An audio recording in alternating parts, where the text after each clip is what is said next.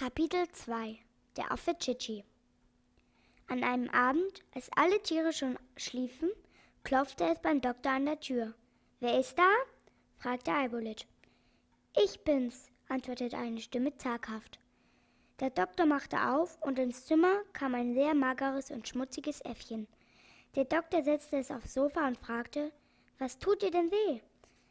Mein Hals, sagte das Äffchen und begann bitterlich zu weinen. Da erst sah der Doktor, dass es einen groben Strick um den Hals hatte. Ich bin dem bösen Leierkastenmann davon gelaufen, erzählte das Äffchen unter Tränen.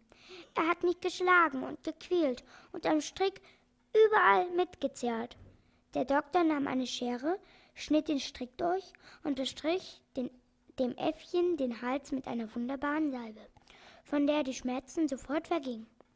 Später badete er es im Waschtrog, gab ihm zu essen und sagte, Bleib bei mir, liebes Äffchen. Ich will nicht, dass man dich quält. Das Äffchen war darüber sehr glücklich. Als es aber am Tisch saß und die großen Nüsse knackte, mit denen der Doktor es bewirtete, kam plötzlich der böse Leierkastenmann ins Zimmer gestürzt. Gib mir meinen Affen her, schrie er. Der Affe gehört mir. Den kriegst du nicht, sagt der Doktor sehr energisch. Ich gebe ihn nicht heraus, wenn, weil ich nicht will, dass du ihn quälst. Voller Wut wollte der Leierkastenmann den Doktor bei der Kehle packen. Eibolet aber sagte ganz ruhig, mach, dass du wegkommst. Und wenn du dich mit mir raufen willst, dann rufe ich meinen Hund Awuff. Der beißt dich.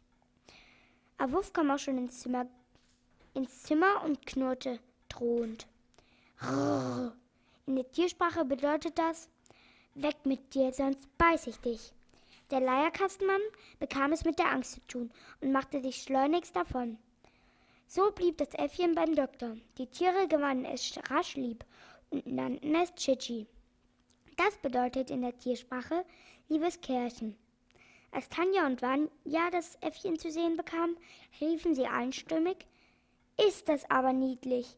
So ein liebes Äffchen. Sofort begannen sie mit ihm zu spielen, wie mit einem guten Freund.